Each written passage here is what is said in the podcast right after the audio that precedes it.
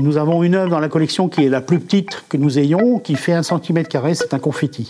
Et puis dans les choses les plus volumineuses, on a des, pièces où on a euh, euh, des pierres qui font plusieurs tonnes, euh, des installations qui nécessitent 1200 mètres carrés d'exposition. Euh, enfin voilà.